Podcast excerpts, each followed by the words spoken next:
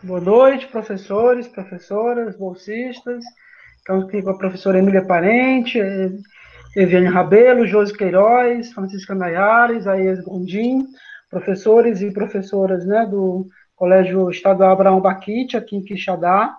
Antes de mais nada, agradecer demais mesmo, assim, de coração, a parceria que a gente teve com a escola, indo é, nas turmas, né, fazer as palestras, né, sobre fontes históricas da ditadura e principalmente agradecer a disponibilidade de vocês nesse momento, né, no meio dessas circunstâncias difíceis, né, de pandemia, estarem aqui com a gente, criando esse espaço de reflexão para quem está ouvindo, né?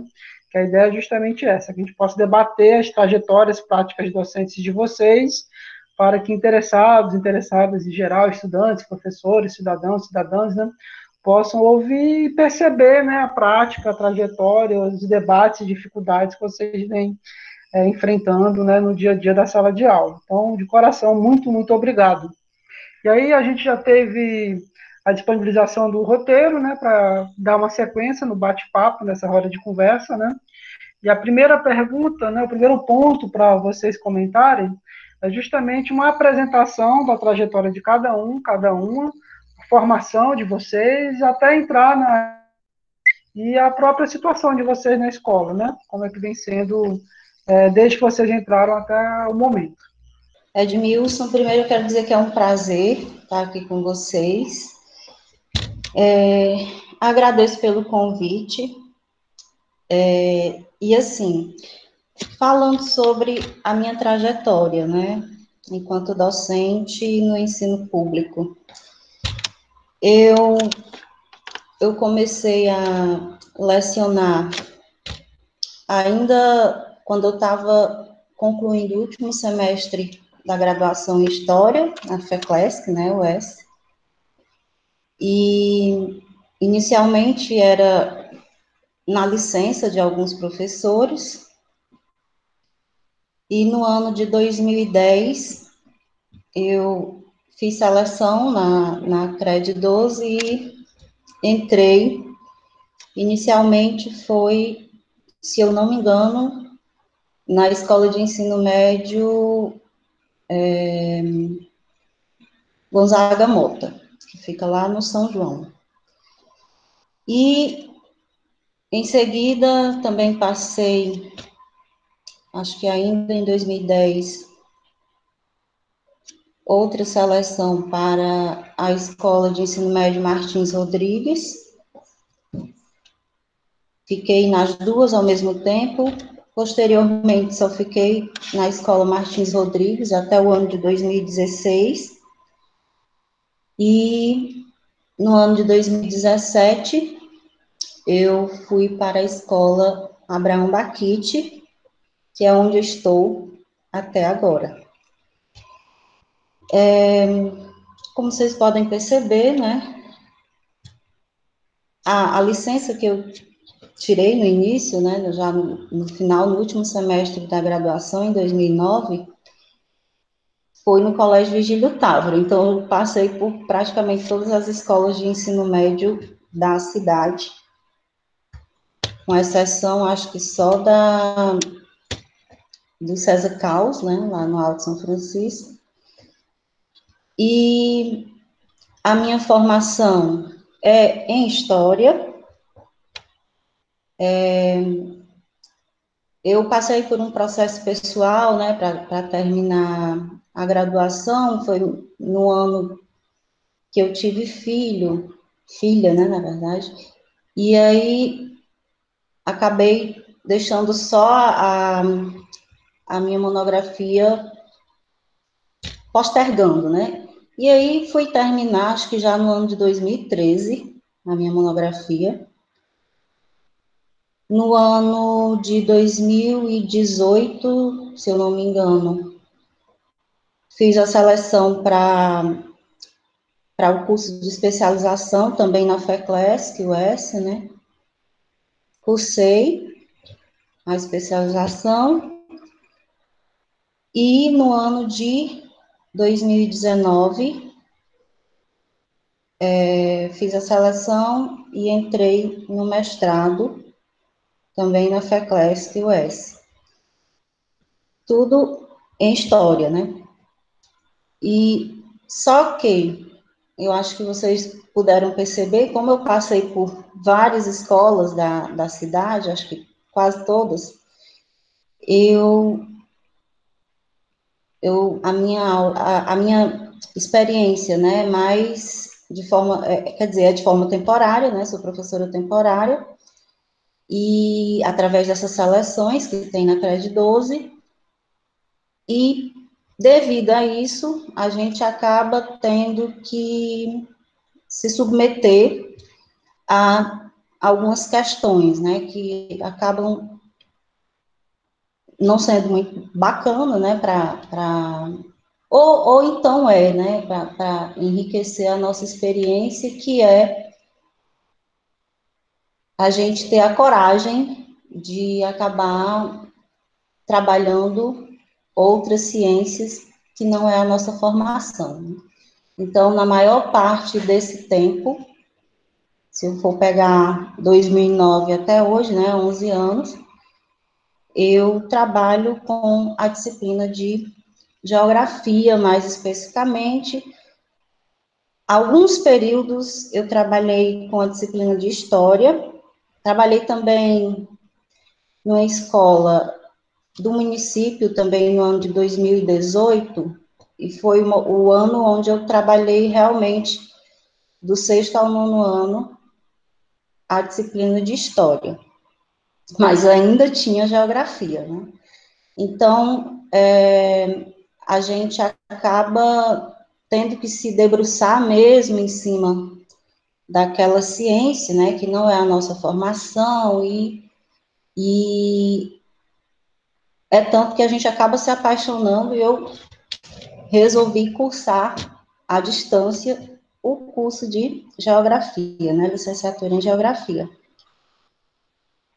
E aí, é, a escola atualmente que eu estou Abraão Baquite, desde o ano de 2017, onde eu leciono esse ano sociologia, filosofia, geografia, e esse ano, especificamente, estou trabalhando com história. Mas nos anos anteriores, né, foi basicamente com geografia e sociologia. Então, falando da minha trajetória, resumidamente, é basicamente isso. É, boa noite, né? Sou Eviânia é, Rabelo e em relação à minha trajetória, né? Eu tive o prazer de, de cursar História juntamente com a Josi, né, a professora e em 2009 eu fiz a seleção do estado, né? E aí eu fui selecionada para lecionar aqui na escola Maria Dilce em Bicuitinga. No primeiro ano, 2009, eu estava cursando a graduação, né? concluí em 2009 e comecei, né, a experiência docência mesmo no ensino médio, né? É, é, eu confesso que foi um momento assim um pouco difícil, né? Mas eu gostei, eu, eu aprendi, né? De início assim, me apaixonei por trabalhar com ensino médio. E aí no ano seguinte, 2010, é, comecei a trabalhar no Abraão Baquite e graças a Deus estou até hoje. Então, a minha trajetória com escolas do ensino médio foi o Maria Dilsa aqui e o Abraão Baquite, né? E também já lecionei na escola do município aqui na minha cidade, Bicuitinga, né? Disciplina de História e Geografia, como a Josi falou, né? A gente acaba de, é, ensinando essa disciplina também, que faz parte da nossa área. E aí, é, também tive o prazer de contribuir, né? nas escolas do município de Xadá, pelo município também, tanto na Vaz da Onça como no Cipó dos Anjos, já, já lecionei. Fundamental 1, né, inclusive. Fundamental 2 também. até educação infantil eu também tive essa experiência, anos aí atrás. E, mas confesso que minha paixão é ensino médio. Mas, assim, é, cursei a graduação pela FECLESC, né, UES, também em 2011.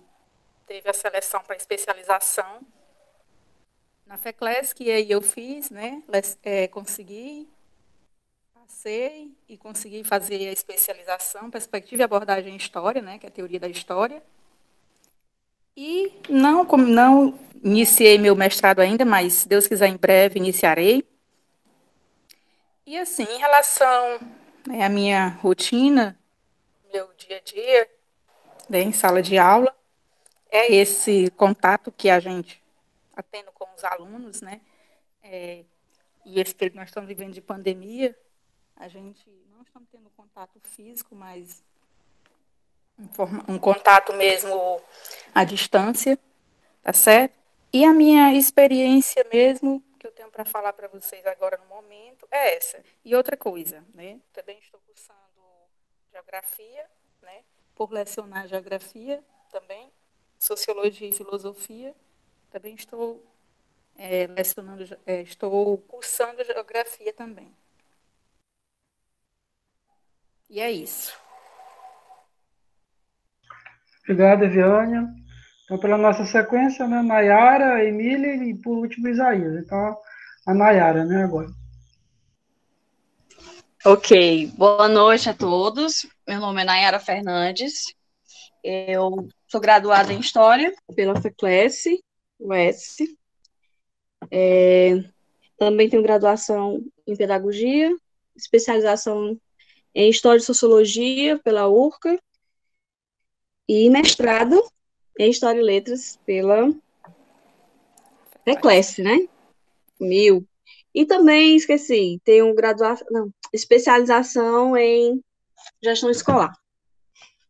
É, eu iniciei a minha vida na educação em 2003, quando eu tinha acabado de sair da faculdade. Eu sou jovem, gente, entrei na universidade com 18 anos, né? Então, assim, em 2003 eu passei num concurso público em Aracoiaba, nunca tinha lecionado. Na época eu trabalhava no comércio e estudava, né?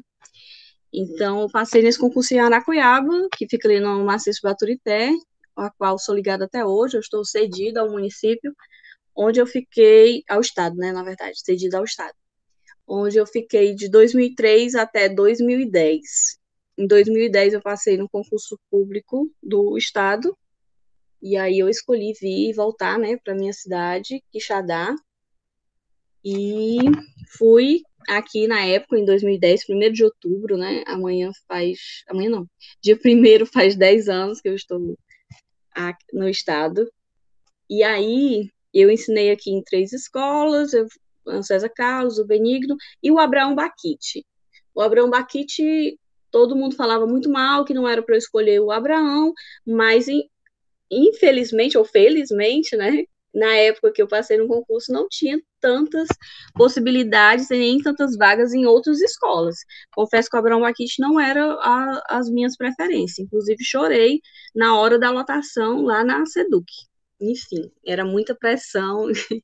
e eu acabei ficando com o ensino fundamental, que era uma coisa que eu vinha do município né, de Aracoiaba, que eu passei é, sete anos lá em Aracoiaba dando aula no ensino fundamental, mas eu também dava aula à noite no ensino médio, e, e eu não gostava muito, né? O ensino médio realmente era melhor, porque no, no, ensino fundamental, como as meninas já colocaram aí, você tem que fazer tudo, você vira uma professora polivalente, né? Eu dava aula de produção textual, eu dava aula de inglês, né? Não que eu não gosto, eu adoro inglês, tanto é que eu aprendi muita coisa em inglês graças a essas aulas que eu dei no ensino fundamental, mas a minha formação era história, né? E eu queria dar aula de história, por isso que eu queria ir para o ensino médio. E mesmo assim, quando a gente vai para o ensino médio, a gente se vê dando aula de geografia, que eu, não que eu não gosto, eu gosto muito de geografia, mas eu não não me sinto capaz de lecionar geografia, porque eu não tive formação para isso, mas a gente se vê tendo que aprender, né? E eu aprendi muita coisa de geografia estudando para dar aula, é, geografia, filosofia e sociologia também. E aí entrei no Abraão em 2010. Em 2012 já surgiu uma oportunidade para assumir a coordenação da escola e tô no Abraão Baquite, na coordenação escolar desde 2012, né, até hoje. Já passei por alguns mandatos dos meus colegas diretores. E nesses meus, deixa eu contar quantos anos eu estou na educação, 2003 para cá, dá o quê? 17 anos, né? Nesses 17 anos na educação, é, é a primeira vez, né, esse momento que nós estamos vivendo hoje, é bem desafiador, digamos assim. Esse momento de pandemia em que a gente precisa se reinventar, a gente precisa inventar uma nova forma de coordenar os professores e coordenar isso à distância, o que, o que é mais difícil ainda, mas a gente vai realmente a cada dia, né, se superando, aprendendo, e, e, e são esses desafios, né, na, na educação que nos leva a, a querer continuar. A educação nunca foi um, uma única opção. Eu fui para educação porque eu não podia fazer outra coisa. Não, eu realmente gostava, né? Eu queria, lógico, com meus 18 anos não era a, a, minha primeira opção. Eu queria fazer direito, né? Mas não tinha em Quixadá. Tinha que ir para Fortaleza. E aí eu fui fazer história.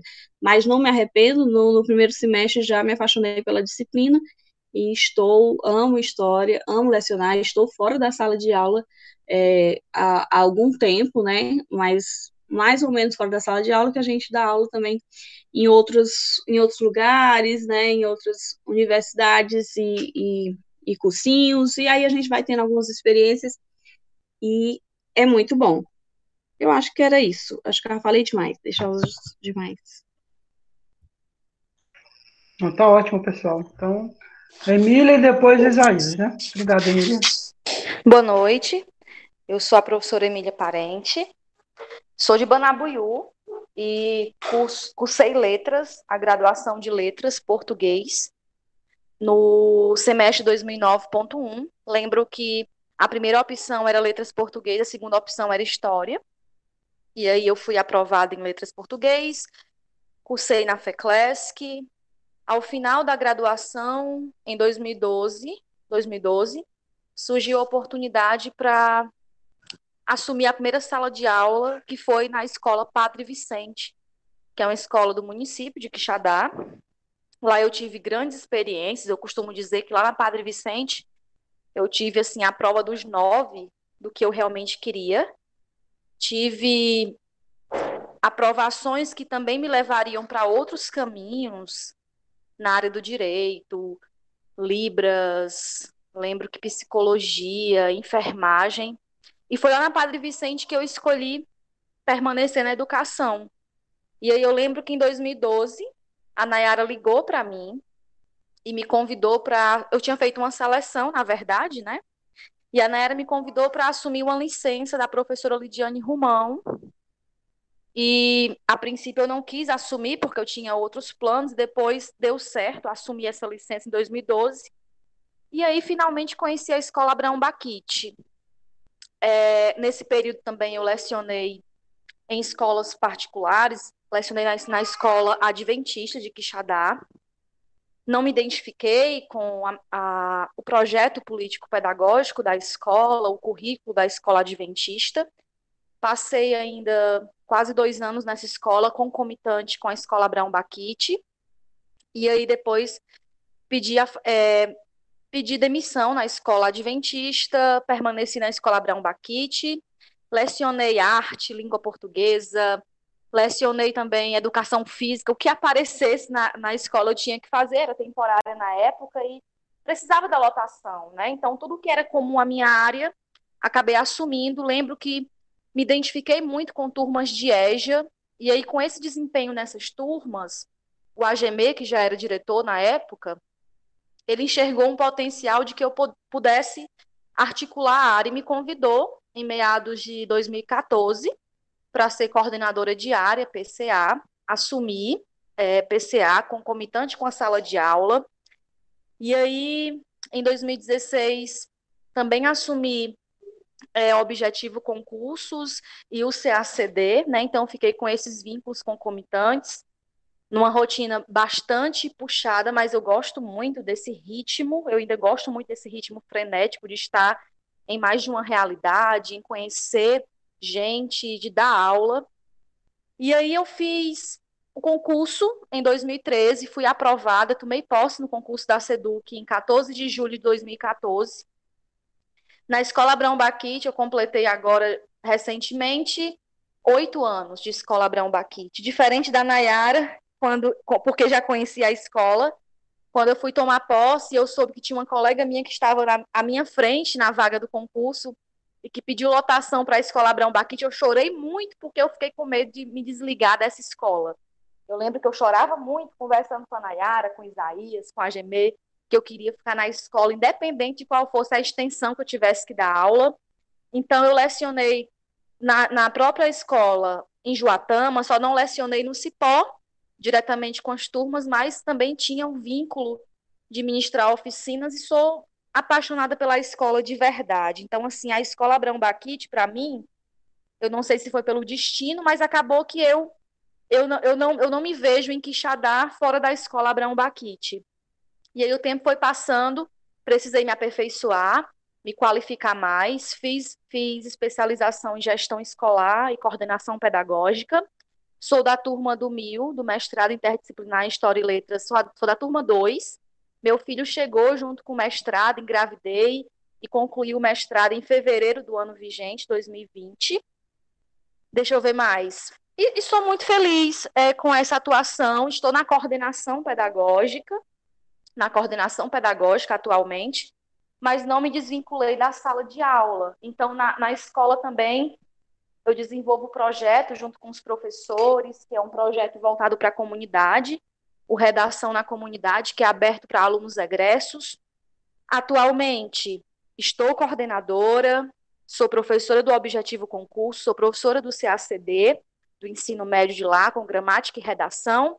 Sou revisora da Unicatólica e sempre busco é, me qualificar. E eu acredito muito que eu não tenho uma visão romântica diante da pandemia, mas eu acredito que nunca foi fácil para o professor, para a professora, nós nunca tivemos um terreno tão fértil ou as condições ideais para atuar. E eu sempre penso na, é, numa, numa visão em que eu tenha em mente o que é a escola ideal, o que seria investimento em educação, o que seria fortalecimento de políticas públicas e o que é a escola real. Então, nós tentamos fazer nessa escola real, né, eu sempre tento fazer nessa escola real e oferecer o meu melhor, seja para o aluno da rede pública, para a rede privada, seja alguém que almeja um cargo público, né, tão ameaçado na contemporaneidade. E é isso, né? Nós estamos na luta. Obrigada. Obrigado, professora Emília. Professor Isaías. Olá, boa noite a todos. Meu nome é Antônio Isaías. É, tentar resumir aqui, porque minha trajetória é bem longa. Eu já passei por todas as esferas da educação, desde o cursinho até professor polivalente de quinto ano, terceiro ano. Então, vou especificar na, na rede pública. Eu sou graduado em Química e Biologia pela FECLESC, tenho especialização em gestão escolar pela Faculdade Quírios, leciono desde de 96, quando eu comecei no cursinho da, da FECLESC, dando aula de Química, passei cinco anos na, no que no, atualmente é o Colégio CVA, na rede, na rede particular, né? Em 2005, fui aprovado no concurso da prefeitura e fiquei lecionando na base da onça até 2010, que foi a mesma época que a Maia fez concurso, nós somos do mesmo concurso. Em 2010 para cá, eu estou na escola para o Marquite. Comecei também como professor, lecionando, depois fui para o laboratório de ciências, depois ingressei como PCA, coordenador de área das ciências da natureza, e teve a seleção para coordenação, e estamos lá, né? Desde então. Tentei fazer um resumo bem rápido da minha trajetória. E é isso, pessoal. Com relação às escolas, a, tanto a Nayara como a Emília foram muito felizes nas suas falas e eu me sinto contemplado. Qualquer coisa a gente fala depois. Bom, gente, boa noite. Como o Edmilson já apresentou, eu sou Wesley, né? É, sou estudante lá da FECLESC, do curso de História, sou é, é, orientando e bolsista do professor e participo aqui dos encontros das atividades do projeto e grupo de estudos Fontes Históricas da Ditadura. E aí, dando prosseguimento ao nosso encontro, à nossa conversa, é, eu queria pedir que vocês é, falassem um pouco sobre o tema da ditadura no currículo escolar é, e nas suas práticas docentes ao longo do tempo, né, e o que, é que mudou nos últimos anos a respeito da discussão sobre essa temática. Obrigado. Então, pessoal, é, como eu já havia falado, né, as minhas, apesar de eu ser graduada em História, e a minha formação toda está em História, mas a maior parte das minhas experiências enquanto docente foi com principalmente a disciplina de geografia. Porém, eu vou falar com relação às, a algumas experiências que eu tive, né, tanto no ensino fundamental 2, né, no nono ano, quanto no ensino médio, que no caso o, a ditadura militar ela é trabalhada no terceiro ano do ensino médio, certo?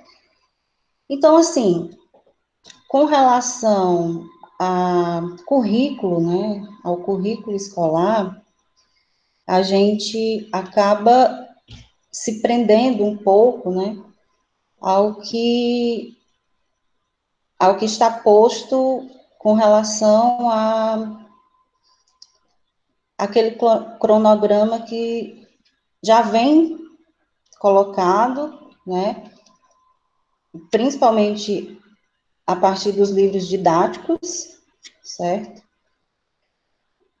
E a gente, na minha concepção,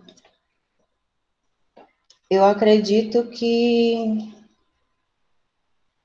a ditadura, o ensino sobre a ditadura civil-militar, ela precisaria de um maior espaço nas escolas, né, de ensino básico. Principalmente quando a gente se depara com um contexto que a gente vivencia atualmente, certo? Mas vamos por parte, como vocês já falaram aí. É, que eu me recorde, eu trabalhei a disciplina de História né, no Gonzaga Mota, acho que um ano. E aí, como eu venho, e agradeço, sou muito grata, né, pela, pela minha formação, e desde já dizer que o Edmilson, né, não é porque ele está aqui, mas é um grande professor, então influenciou bastante é, na, na forma, né, como a gente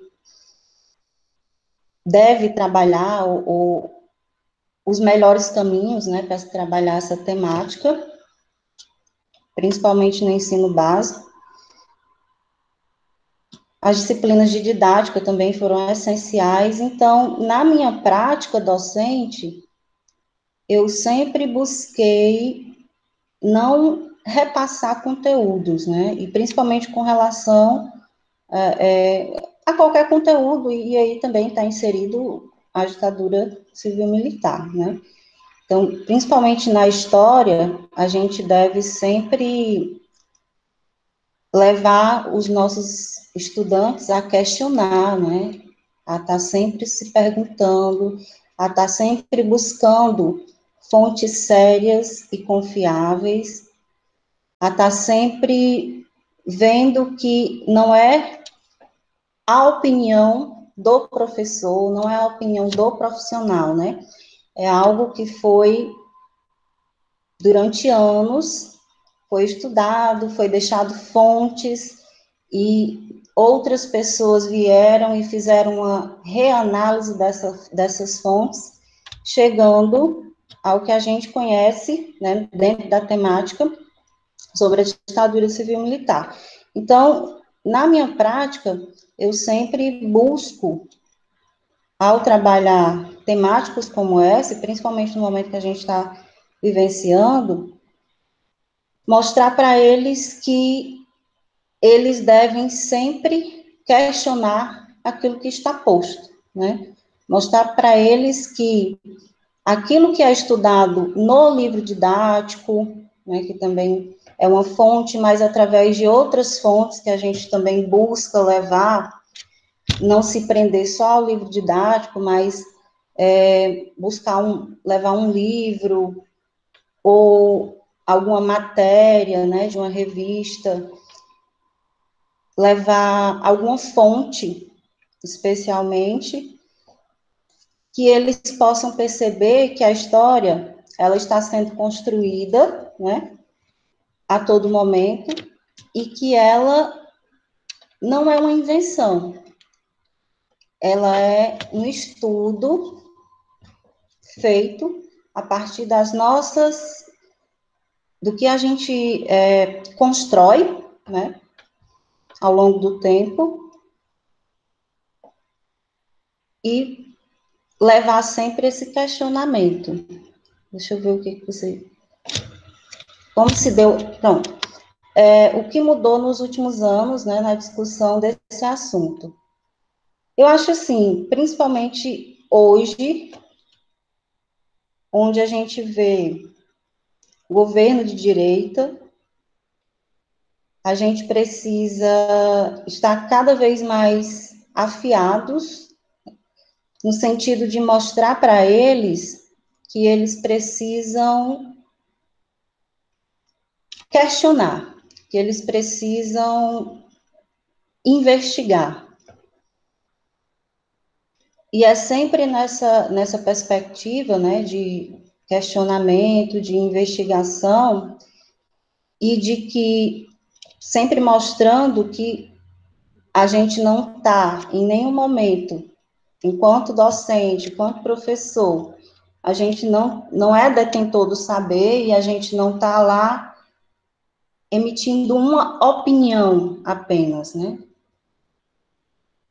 A gente está lá porque a gente passou por uma formação, graduação, especialização, mestrado, e que eles precisam ver que a história, ela se baseia, em, assim como as outras ciências, né, em fontes, em análises, em experimentações, é, e que eles precisam ter essa visão crítica daquilo que a gente vivencia.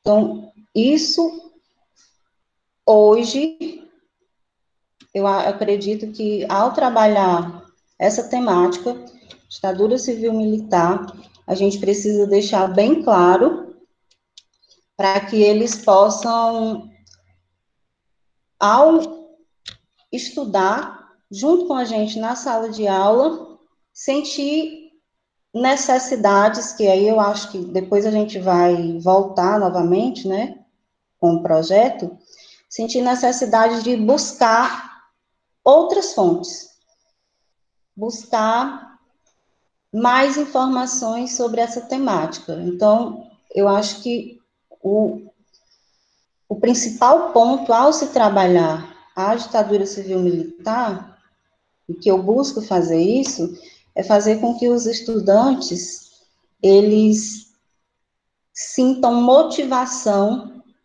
para ir buscar fontes confiáveis, né? Estudar fontes confiáveis sobre esse período, para que a gente não venha a cair em situações como essas que a gente está vivenciando na atualidade, onde as pessoas acabam acreditando em, em fontes que são tiradas das famosas fake news, né? E que não se aprofundam. Então, é nessa perspectiva que a, a gente, eu acredito que o ensino dessa temática, ditadura civil-militar, é importante.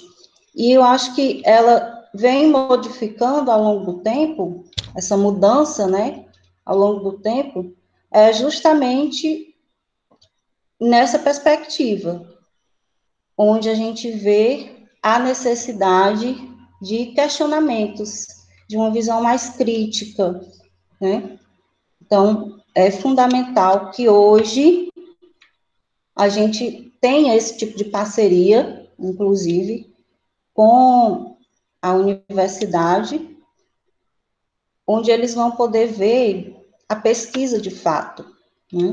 onde eles vão poder ver que tem estudantes como vocês que estão aqui, que estão lá nas suas pesquisas, que mostram, vão lá e mostram as suas fontes, né, e que aquilo ali não é inventado, não, não foi eu que disse, né, não foi o Edmilson que disse. Então, como o Edmilson sempre colocava, enfatizava nas, nas falas dele ao longo do projeto. Então, acho que é basicamente isso. Vem crescendo mais e mais, né, dentro do ensino básico, essa necessidade de é, alargar mais ainda o estudo dessa temática, mas de uma forma a mostrar para eles a fonte, que aquele documento ele faz parte de um tempo, né? E que tudo que é colocado no livro didático, ele não, não é inventado, que ele é estudado, analisado através de profissionais que são capacitados para levar essa história até eles. Ok, eu posso só complementar um pouquinho o que a Josi falou? Posso, Ned? Pode sim, claro. Então, vamos lá. É, quando, quando eu vi esse questionamento, né, eu lembrei de, de uma frase do Karnal, que diz mais ou menos assim. Ele disse, quando ele escutava um jovem dizendo que era a favor da ditadura militar, ele se sentia um fracassado como professor de história, né? Aí, e aí, isso me remeteu à época que eu lecionava lá em Aracuiaba, né, nos anos de 2007 até 2010. É, na escola eu sempre tive a preferência por terceiros anos, né? E como tinha um certo reconhecimento, eu sempre ficava com as turmas do terceiros anos, que era as turmas do Enem, as turmas do, do vestibular. E a gente sabe que são muitos conteúdos no terceiro ano, né? Muitos, muitos. Os alunos fazem aquela revisão de praticamente tudo que eles viram em história na vida no terceiro ano. Mas eu sempre tive uma predileção por história do Brasil. E esse tema da ditadura também me, me fascinava, né? Então, assim, eu gastava, eu confesso que eu gastava mais, mais aulas, né, falando sobre a ditadura militar, né? Eu lembro que eu participei na época da, da, da FECLES ainda, de uma oficina que era sobre as músicas, né, do, do período da ditadura, e eu usava isso, eu fazia seminário, enfim, eu acho que eu pegava, assim, mais ou menos quase dois meses só falando de ditadura militar. E quando a gente fala, a gente, e quando a gente né, acaba de, de sair da universidade, a gente é muito entusiasmada, e a gente fala isso com muita, com muita ênfase, né? E eu, realmente, quando eu saí de uma sala de terceiro ano, eu saía é, convencida de que os meus alunos realmente entenderam o que foi o período da ditadura militar no Brasil. Aí a, a pergunta é mais ou menos assim, o, e hoje, né? O que é que mudou hoje? E aí, hoje, a gente percebe uma mudança bem, bem drástica. É, eu eu estou fora de sala de aula já, como eu já falei, né, há oito anos, e mas eu dei aula num, num cursinho. E nesse cursinho era para soldados, era para PM, né, aquele, aquele concurso que teve da PM aqui do Ceará. E aí, era história do Brasil, e eu fui falar sobre a ditadura militar. E eu falei com o mesmo entusiasmo, né, da maneira que, eu, que, que, que aconteceu a ditadura militar no Brasil. E na sala de aula, é 95% masculina, e digamos 90% dos alunos com uma visão bem, digamos assim, bem obscurecida a respeito do, do, que foi a ditadura militar, os alunos começaram a fazer algumas contestações, né? Dizer que, que não, isso não aconteceu, isso foi mentira, isso é invenção de, de partido tal, partido Y. É, e aí, na hora, né, quando eu ouvi aquilo, foi que a minha ficha veio cair, que realmente o negócio estava meio feio, né? Que o pessoal estava meio, meio obscurecido mesmo. E aí eu, eu falei para eles, né, eu não, não me intimidei em momento nenhum e pedi para eles estudarem mais, que a história ela é baseada em fatos, né, e esses fatos, eles aconteceram, eles não foram inventados. Se hoje, né, a gente tem essa essa polarização que a gente vê hoje no Brasil e uma rede social é, irresponsável, né, onde cada um é, vomita aquilo que pensa, aquilo que acha, com as ideias que foram tiradas da própria cabeça, e aí saem reproduzindo essa ideia para os demais, e uma juventude preguiçosa, digamos assim, que tem uma preguiça que é a de pensar, né, a de ir atrás da informação. Essa informação ela já vem pronta, infelizmente é uma informação, como a Josi falou, né, de, de várias fake news, de várias histórias inventadas, histórias de, de carochinha, e as pessoas estão indo nessa, nessa onda, né? Então, as redes sociais hoje, eu acho que elas desempenham um papel muito importante, né? É, que deveria ser a de, de, informar com essa ética, com essa responsabilidade que a gente conhece, mas infelizmente não. O que a gente vê são imediatismo, né? Acontece alguma coisa, ninguém não quer saber, já, cinco minutos depois, as pessoas, antes de, de investigarem, antes de fazer uma pesquisa, já estão explanando as suas teses sobre isso, sobre aquilo, né? Não há uma, uma discussão hoje em dia, né? Há o que a gente chama de uma adjetivação, as pessoas simplesmente dizem isso é isso, esse é ladrão, esse é não sei o quê, e, e, e vai. Então, assim, o que mudou hoje, na, na concepção que eu acho, na concepção dos alunos de hoje, que, que eu, eu ficava assim, não, uma pessoa é, mais velha, né, uma pessoa de idade, ser a favor da ditadura militar, é até compreensível. Mas como é que um jovem, né, que hoje tem acesso a tantas informações, nós temos tantos livros, tantas informações a respeito desse período no Brasil, que já foram com, comprovadas, e a gente tem uma galera que está falando, está pedindo a volta da ditadura militar, contestando um, um princípio básico, um, um Estado um governo que é a democracia, né, é para vamos viver uma ditadura. É um, uma coisa assim tão absurda, né, que, que às vezes é, dá até um choque que a gente fica assim sem saber o, como como até conversar, né? Mas é o que a Josi falou. É, colocar, contrapor os pontos de vista né, dentro da sala de aula, mostrar que estamos é, que existe uma história, que existe fatos, né, e que aí a gente discutir em cima de, de, de algo palpável e não em cima de achismo, em cima de opiniões próprias. Enfim, era isso. Muito bom, muito bom. E aí, quem quiser mais comentar sobre essa segunda, a palavra está aberta. Eu quero só é, comentar, né, é, que o que a Nayara falava, a Josi, a respeito da ameaça à democracia. Eu percebo muito que, além do, desse advento né, da internet, das redes sociais, os próprios discursos que atravessam o nosso papel de professor. Então, quando a gente toca num ponto né, que, a, que é real, que aconteceu, que é comprovado, né, que é documentado, e mesmo assim, existe toda uma corrente, né, que, que tenta a toda a duras penas deslegitimar o discurso de quem tem o conhecimento nesse sentido, né? Então, o professor que estuda o livro didático que evidencia, então geralmente nós somos taxados como esquerdopatas, né? Nós somos taxados como petralhas, muitas vezes. Por que, que eu digo isso? Porque nas aulas de redação, eu tento explorar muito essa parte de vários temas que o Enem já abordou, de temas que são recorrentes no cotidiano, que envolve democracia, que envolve a questão do voto.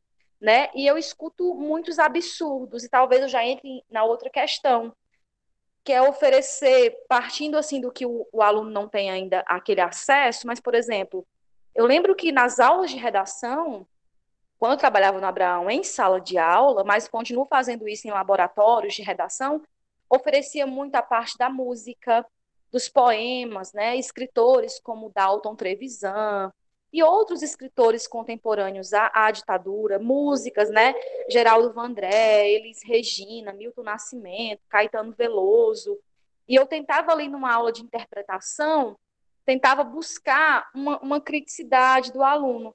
Então, assim, e construir né, essa visão, essa visão do que realmente aconteceu, para que eles pudessem entender o que foi o período, né, e como isso repercute. Mas o que eu percebo de mudança para além dessas questões da, da própria internet que contribuem, é porque nós, professores, nós hoje somos muito mal vistos, ou há, uma, ou há um, um, vários discursos que tentam, que tentam deslegitimar, né? tentam fazer com que os alunos não deem crédito, né? um discurso de extrema direita, e que não é à toa né, que nós temos aí na atual conjuntura o próprio presidente eleito, né, as próprias correntes ideológicas que são levantadas no dia a dia e que é um absurdo. Então a gente tem que defender a todo custo que, que essa verdade dos fatos, né, e que muitas outras verdades que não, não vieram à tona e que há muitos documentários, há filmes que a gente pode levar para os alunos nessa parte de metodologia,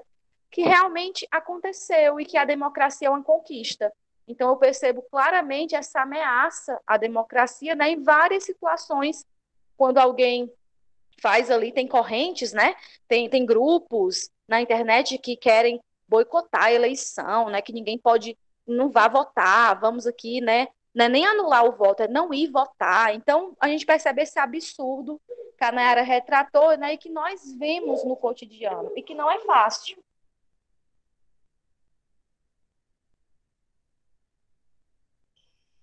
Márcia, a palavra continua aberta, pessoal, para quem quiser ainda comentar esse segundo ponto. Eu ia falar rapidinho, assim, completando também o que as meninas falaram, todo esse, esse enfraquecimento da, da democracia devido também, em grande parte, à corrupção que assola, que assolou e assola o nosso país e essa classe política que nós temos. Aí a população vai se desiludindo e vai em outras correntes. Triste, mas é isso. Pois é, Isaías, mas é, a democracia, né, ela precisa ser aperfeiçoada. Né? Se um remédio, se uma pessoa está doente e está usando determinado tratamento e esse tratamento não está dando certo, nós não vamos matar o doente porque o tratamento não deu certo. Né? A gente precisa procurar outro tratamento, outro remédio para que realmente dê certo. Né? E aí, no caso, seria escolher pessoas né, que não gerassem, que não fossem tão corruptas, né? E aí, só para não. Eu sei que eu estou cortando aqui, mas só para não esquecer aquele mito, né? Do herói, herói, nacional e que tem aquele ícone que se levanta, que é aquela figura que vai ser o salvador, né? Desse processo todo. Então, é toda uma manobra, né? Muito bem arquitetada e que a gente fica imaginando, né? Se, se esse aluno ele não sai minimamente né, é, formado como um sujeito crítico e com visão de cidadania, a gente vai encontrar muitos, muitos e muitas marchas por aí, né, antidemocracia, pedindo a volta da ditadura, né, saudosistas com a ditadura, então a gente vai encontrar muito disso né, pela frente, então não é à toa.